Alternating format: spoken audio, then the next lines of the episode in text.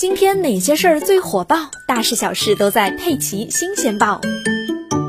因为无法劝服妻子将其婚前房产做抵押借款，杭州男子竟然找了个长相酷似妻子的女子，把冒牌妻子带去了公证处。这是杭州市萧山区人民法院近期审结的一起确认合同无效纠纷的奇葩案件。阿美和大勇两人经人介绍认识，相处了几个月之后就登记结婚了。阿美名下有一套位于某小区的婚前房产，但她怎么也没想到，婚后不久，大勇就打起了这套房子的主意。大勇是个做个体生意的，结婚几个月后就以资金周转不灵为由，恳求阿美将他那套婚前房产用于抵押借款。阿美没有同意，而且心里对于大勇的这个要求也有些不舒服。后来转念一想，房子的房产证一直由自己保管，大勇也没办法在房子的事情上动手脚，于是就没把这件事儿放在心上。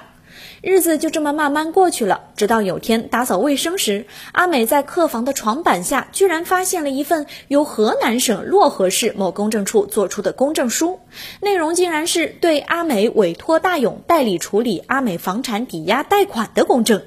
震惊之余，阿美立刻查看了保管在家中的房产证，发现房产证上并没有抵押登记的内容。阿美心里十分的疑虑，当天就前往房管中心进行查询。一查吓一跳，阿美名下的房产已经被设置了抵押，而债务人正是大勇。在不经本人同意的情况下，别人怎么能将其名下的房产抵押出去呢？这到底是怎么回事？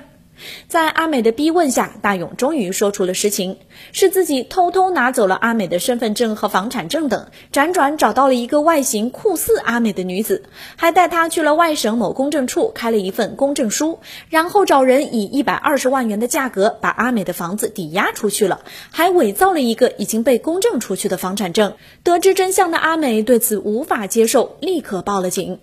法院审理后认为，被告人阿勇诈骗公司财物，数额特别巨大，其行为已经构成了诈骗罪、伪造国家机关证件罪、伪造身份证件罪等，判处其有期徒刑十一年六个月。同时，大勇擅自使用阿美的房屋进行抵押，也不合法，判定撤回。